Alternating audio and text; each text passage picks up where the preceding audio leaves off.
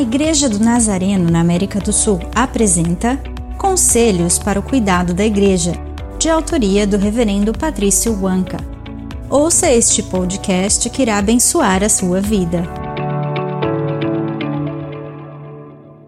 Continuando com os requisitos de um líder espiritual, o apóstolo Paulo acrescenta que ele deve ter boas intenções, deve amar o que é bom rejeitar as más práticas que prejudicam a comunhão dentro da igreja.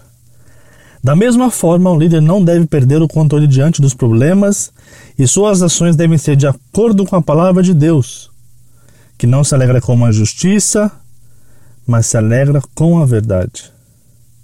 Portanto, a justiça e a santidade são os frutos que se obtêm permanecendo em Cristo, aquele que nos torna uma nova criatura.